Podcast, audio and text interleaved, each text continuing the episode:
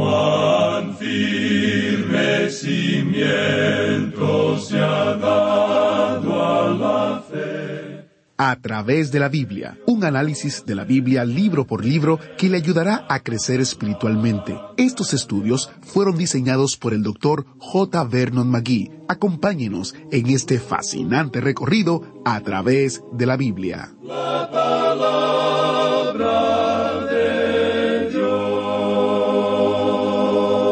¿Por quién hoy? Sin duda, le vienen a la mente varias personas. Probablemente usted esté orando por su familia y amigos. Puede que también esté orando por su iglesia y tal vez por alguna organización misionera. Desde los inicios de este ministerio en español hace 50 años, el Dr. Magui tenía muy claro que lo más importante que usted puede hacer para ayudar a, a través de la Biblia es orar para que la mano de Dios bendiga este ministerio todos los días. Le pedimos que oren por provisión financiera, oren por la receptividad de la gente hacia el Evangelio, oren por sabiduría en las decisiones y oportunidades. Nosotros nos damos cuenta de lo dependiente que somos del Señor. Sabemos que muchos de ustedes oran por el equipo de a través de la Biblia y por la eficacia del ministerio, y se lo agradecemos enormemente. Estamos profundamente agradecidos. Bienvenidos a, través de la Biblia, el programa donde conocemos a Dios en su palabra. Soy su anfitrión, Heiel Ortiz.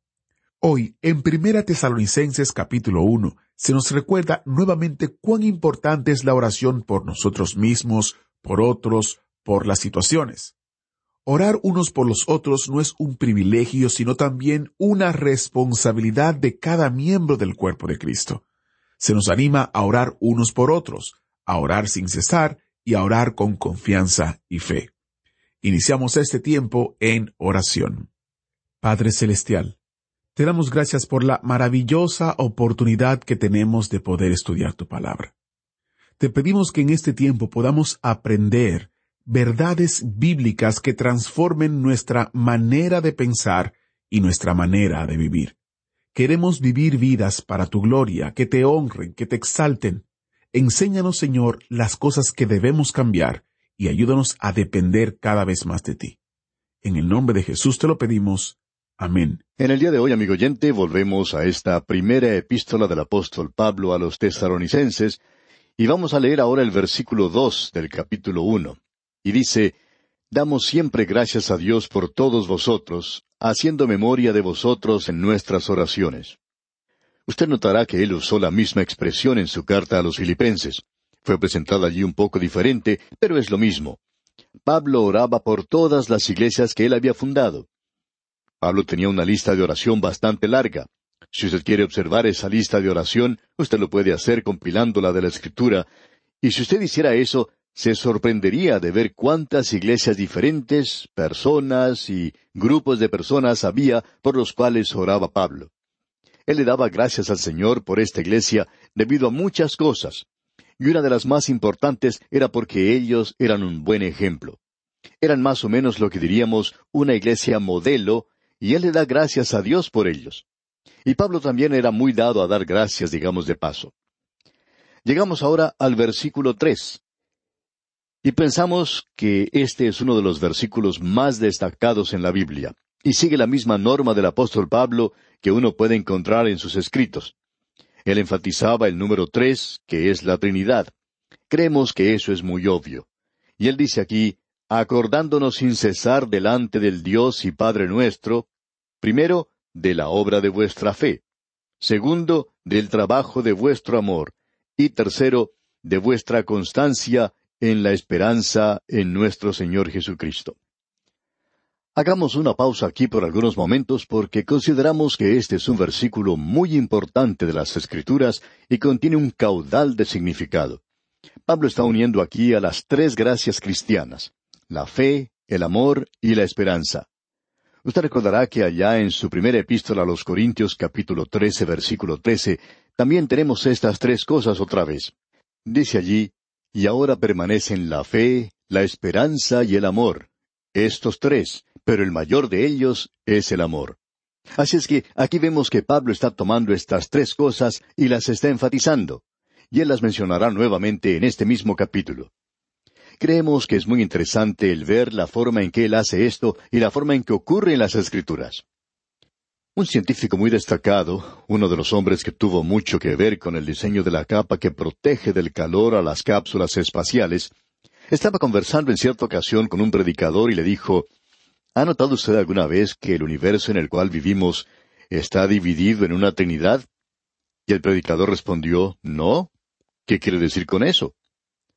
Bueno, le dijo el científico, observe esto por un momento. Usted y yo vivimos en un universo físico hoy que está hecho de tres cosas, tiempo, espacio y materia. Y luego le preguntó al predicador, ¿puede usted pensar de una cuarta cosa?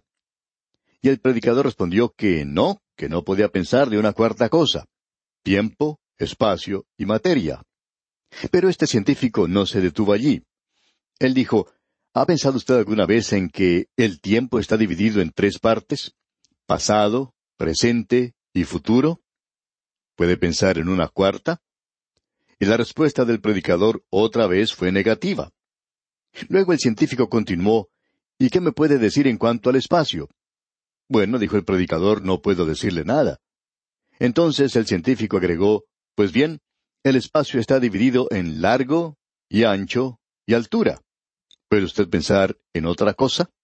La gente habla de una cuarta dimensión, pero eso no ocurre en este universo material. Interesantes las observaciones de este científico, ¿verdad? Y amigo oyente, este universo en el cual usted y yo vivimos lleva la marca de la Trinidad. Y lo interesante de ver es que la palabra de Dios hace lo mismo. Pensamos que a través de toda ella usted puede notar que el apóstol Pablo, en esta misma epístola, nos habla del hecho de que el hombre es una Trinidad. Creemos que es un poco diferente de la forma en que lo interpretamos hoy, pero ya hablaremos de esto cuando observemos lo que dice allá el capítulo cinco de esta primera epístola a los tesalonicenses, versículo veintitrés, donde leemos Y el mismo Dios de paz os santifique por completo, y todo vuestro ser, espíritu, alma y cuerpo, sea guardado irreprensible para la venida de nuestro Señor Jesucristo. Allí se mencionan las tres partes del hombre, así que aparentemente el hombre es una Trinidad. Usted recordará que al mismo comienzo Dios unió al hombre y a la mujer y les dijo, esto es interesante, los dos serán una sola carne. ¿Y cómo llegaron a ser una sola carne? En el hijo que tuvieron. Dos más uno es igual a tres. Y eso ocurre cada vez. Aquellos que han estudiado geometría plana saben que tres líneas siempre resultan en un plano completo. Y eso es muy interesante. ¿Ha notado usted, amigo oyente, que en el libro de Génesis solo tres de los hijos de Adán y Eva son mencionados? Ahora no queremos decir aquí que Adán y Eva recibieron algunas lecciones de planificación familiar o que aprovecharon la píldora anticonceptiva. Ellos no hicieron eso, porque creemos que tuvieron más de tres hijos. Quizá hasta llegaron a tener cien. Y no se sorprenda demasiado, amigo oyente, porque después de todo, ellos fueron los que comenzaron a poblar este mundo. Los tres hijos que se mencionan, pues, son Caín, Abel y Set. No se menciona un cuarto hijo. Ahora aquí tenemos las tres gracias de la vida cristiana. Estas tres, dice Pablo, fe, esperanza y amor. Y creemos que usted, amigo oyente, puede encontrar en este versículo tres de la primera epístola a los tesalonicenses la definición de la vida cristiana. El pasado es la obra de la fe. El presente es un trabajo de amor. Y el futuro es la paciencia en la esperanza. Ese es el cuadro que se nos presenta aquí. Esta es la biografía del creyente. Estas son las cosas que permanecen porque son eternas en la vida del creyente. Ahora estas cosas son abstractas. Se encuentran por allá mientras que yo estoy aquí. ¿Qué es la fe? ¿Qué es amor? ¿Qué es la esperanza? ¿Cómo puede uno sacarlos del espacio, de la teoría, y colocarlos en la realidad de la vida aquí abajo? ¿Cómo puede uno hacer de ellos algo concreto en lugar de ser cualidades abstractas? Quizá usted recuerde la historia de ese constructor que amaba a los niños. Un día él estaba construyendo una acera, un andén, y lo terminó esa tarde. Regresó al día siguiente y algunos niños habían caminado por el concreto y habían dejado sus huellas allí y él estaba muy enojado por esto. Él estaba tan enojado que estaba hablando consigo mismo y en voz alta. Cierto hombre pasó por allí y le dijo, Oiga, pero yo pensaba que usted amaba a los niños. Y él dijo, sí, yo los amo en lo abstracto, no en el concreto. La pregunta aquí, amigo oyente, es, ¿cómo vamos a poner todo esto en lo concreto? Pablo toma estas tres palabras del espacio sideral y las coloca aquí ante nosotros. Él las baja al nivel donde nos encontramos nosotros. Él viste estas cualidades abstractas y les da cuerpo, por así decirlo, para que nosotros las podamos apreciar. Notamos cómo Él hace eso. En el versículo tres nos dice, acordándonos sin cesar delante del Dios y Padre nuestro de la obra de vuestra fe, del trabajo de vuestro amor y de vuestra constancia en la esperanza en nuestro Señor Jesucristo. Ahora leamos también el versículo nueve de este capítulo uno de la primera epístola a los tesalonicenses, que dice Porque ellos mismos cuentan de nosotros la manera en que nos recibisteis y cómo os convertisteis de los ídolos a Dios para servir al Dios vivo y verdadero. Aquí tenemos tres pasos en el andar de las vidas de los tesalonicenses. ¿Cómo os convertisteis de los ídolos a Dios? La obra de la fe para servir al Dios vivo y verdadero, la obra de amor. Y tercero, esperar de los cielos a su Hijo. Esa es la paciencia o la constancia en la esperanza. Aquí tenemos nuevamente estas tres cosas. Lo extraño de esto es que, en primer lugar, encontramos la obra de la fe. ¿Qué es lo que quiere decir con la obra de la fe? Porque se nos dice que por gracia sois salvos por medio de la fe y no por obras para que nadie se gloríe. Y sin embargo, aquí se nos habla de la obra de la fe. ¿Qué es lo que quiere decir con esto? Bueno, creemos que lo que Pablo está haciendo aquí es aclarando que él y Santiago no se están contradiciendo el uno al otro. Después de todo, Santiago fue quien dijo, Yo te mostraré mi fe por mis obras. Y esa es la obra de la fe, ¿no le parece? Y esa es la forma en que uno lo prueba a los demás. Alguien ha dicho que Santiago escribió su epístola para contradecir a Pablo. Bueno, amigo oyente, él no hizo eso porque, en realidad, Santiago fue la primera epístola que se escribió en el Nuevo Testamento. Y por cierto que Pablo no escribió para contradecir a Santiago. Ambos están hablando de la misma cosa. La fe es la respuesta del alma a la presentación de la palabra de Dios. Y eso es lo que Pablo aclara aquí que la fe es la respuesta del alma del hombre a la palabra de Dios. Cuando el hombre responde a la palabra de Dios, vemos que entonces él anda por fe. Pablo dice eso allá en su segunda epístola a los Corintios capítulo cinco versículo siete. Dice, porque por fe andamos, no por vista. Y eso es lo que el Señor Jesucristo dijo, usted recordará, allá en el capítulo seis del Evangelio según San Juan, versículo veintinueve, cuando se le acercaron y le preguntaron, ¿Qué debemos hacer para poner en práctica las obras de Dios? Respondió Jesús y les dijo, Esta es la obra de Dios, que creáis en el que Él ha enviado. Él está diciendo que usted no va a Dios por medio de su obra, sino que va por medio de la fe. Pero una fe viviente entonces se presenta a sí misma en la vida que se vive. Usted recordará que estos hombres que el Señor Jesucristo había llamado salieron a pescar y no habían conseguido nada. El Señor Jesucristo subió al barco y les dijo que fueran mar adentro y que echaran las redes para pescar.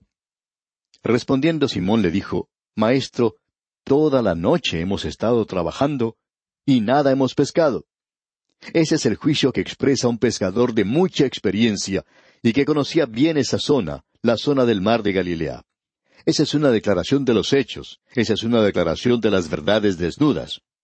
Toda la noche hemos estado trabajando y nada hemos pescado. Nosotros conocemos este mar, así es que no vale la pena, Señor, ir nuevamente allá. Ah, pero notemos lo que Simón Pedro dice. Mas en tu palabra echaré la red. Lo que él está diciendo allí, amigo oyente, es que yo saldré otra vez y pescaré nuevamente. Amigo oyente, esa es la obra de la fe. Y eso es lo que se necesita hoy. ¿Cuál es la obra de la fe? Es obrar según la palabra de Dios. ¿Cuál es la obra de Dios? Es el creer en Jesucristo. ¿Por qué? Porque el Señor Jesucristo dijo eso. La palabra de Dios dice eso. Y usted obra o actúa según lo que la palabra de Dios dice. Y cuando usted hace eso, amigo oyente, eso es lo que presenta las obras al mundo hoy. La fe viviente presenta aquello de lo cual hemos estado hablando aquí. Una obra de fe. Esa es la obra de la fe. Debemos decir que vemos esto mismo ilustrado en la vida de Caín y Abel. ¿Qué es lo que anda mal en cuanto a Caín? Bueno, él es un pecador por naturaleza, pero también es un pecador por elección y acción. Se nos dice allá en Hebreos capítulo once versículo cuatro, Por la fe Abel ofreció a Dios más excelente sacrificio que Caín, por lo cual alcanzó testimonio de que era justo. ¿Cómo? ¿Porque él era un muchachito muy bueno e iba a la iglesia todos los domingos? No, amigo oyente, eso no tiene nada que ver. Él era un pecador, pero respondió a la palabra de Dios y creyó en Dios. Y cuando él creyó en Dios, entonces él fue salvo. Amigo oyente, eso es lo que la fe es. Lo conecta a usted con Dios. Comunica a su corazón la palabra de Dios y usted responde. Eso es lo que es la conversión. Es el creer a Dios. Ahora notemos lo que ocurrió. ¿Cómo os convertisteis de los ídolos a Dios? dice el versículo nueve del capítulo uno de esta primera carta a los tesalonicenses. Ahora Pablo no fue a Tesalónica y les dijo, bueno, yo no creo que sea muy bueno para ustedes el adorar ídolos, y eso es una cosa realmente terrible de hacer. Él nunca hizo eso, amigo oyente. Él fue allí y predicó a Cristo. La idolatría no era algo chocante o repulsivo para esta gente. Ellos se volvieron de los ídolos a Dios.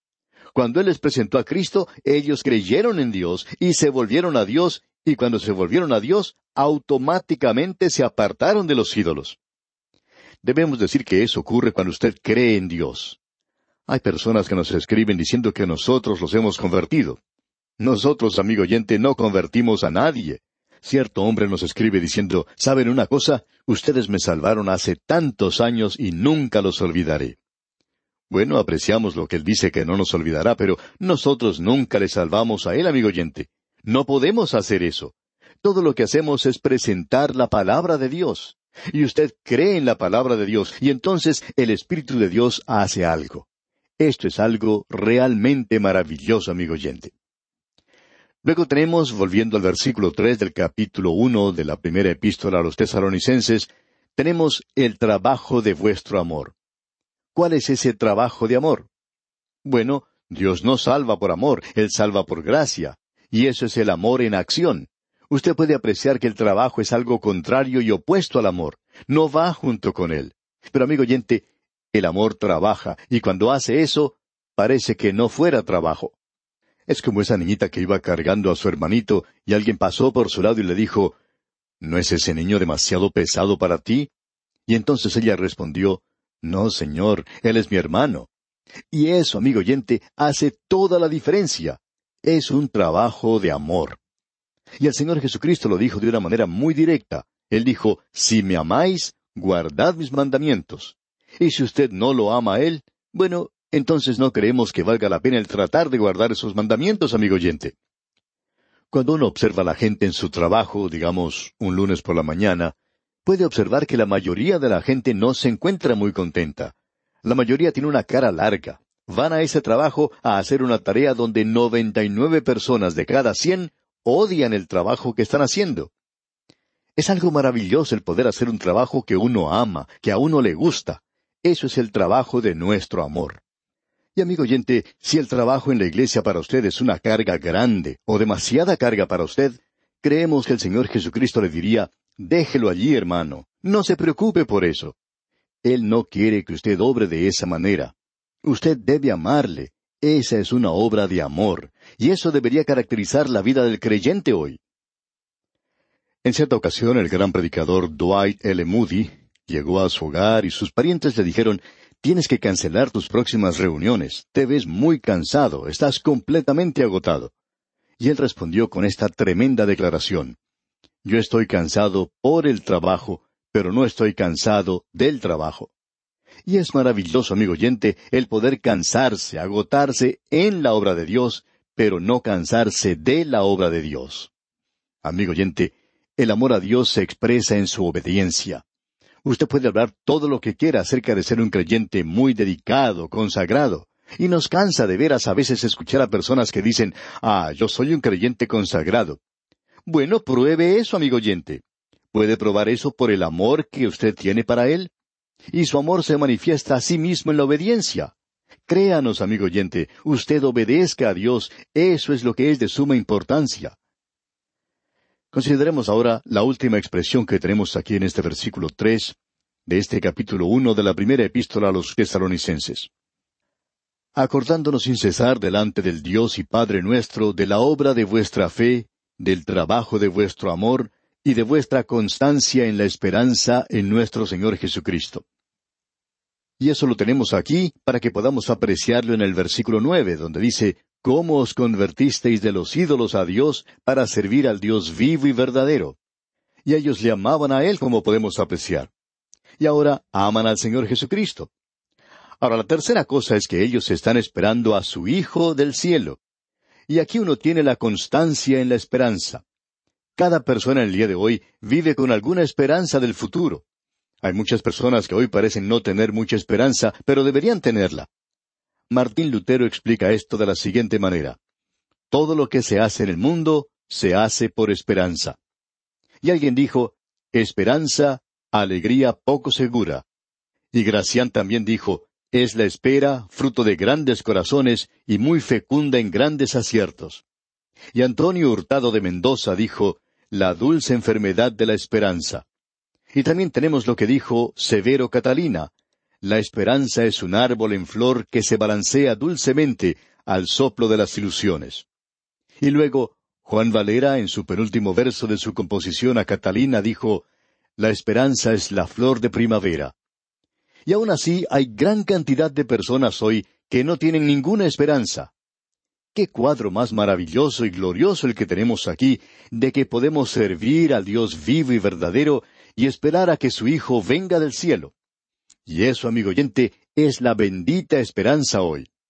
Hay gran cantidad de personas hoy que tienen la esperanza de que el hombre pueda resolver todos sus problemas, que pueda traer paz y prosperidad al mundo. Pero él no puede hacer eso, amigo oyente. En un sentido, usted está corriendo detrás de un fuego fatuo de felicidad. Y eso explotará como una de esas burbujas de jabón. Dios sacó al hombre del paraíso, y el hombre era un pecador, pero Dios no lo dejó vivir para siempre en el pecado. Cada edad es una época de crisis cósmica. ¿Cuál es su esperanza, amigo oyente? ¿Se basa su esperanza en un partido político? ¿Ha puesto usted su esperanza en una organización hecha por los hombres? Que Dios tenga misericordia del hombre hoy que ha puesto su esperanza en alguna barquilla frágil que el hombre navega. Nos gustaría llevar un cartel que diga, y sabemos que a los que aman a Dios, todas las cosas les ayudan a bien, esto es, a los que conforme a su propósito son llamados. Amigo oyente, aquí tenemos una gloriosa Trinidad, y es la biografía de la iglesia de Tesalónica. Esperamos que esto pueda ser la biografía de su iglesia y de la mía también hoy. Esperamos que lea usted el resto de este primer capítulo para que esté mejor preparado para nuestro siguiente estudio. Que el Señor derrame en usted sus ricas y abundantes bendiciones. Agradecemos que nos acompañara en el estudio de hoy. Le invitamos a que visite nuestro sitio en internet a través de la biblia.org. Ahí puede suscribirse para recibir las notas y bosquejos de lo que estamos estudiando y noticias del ministerio. También encontrará la variedad de libros y materiales gratuitos que tenemos para usted. El sitio es a través de la biblia.org. Todo lo que hacemos es posible gracias al Señor y a personas como usted que se unen a nosotros en la obra de llevar la palabra entera al mundo entero. A través de la Biblia es una producción de Radio Transmundial.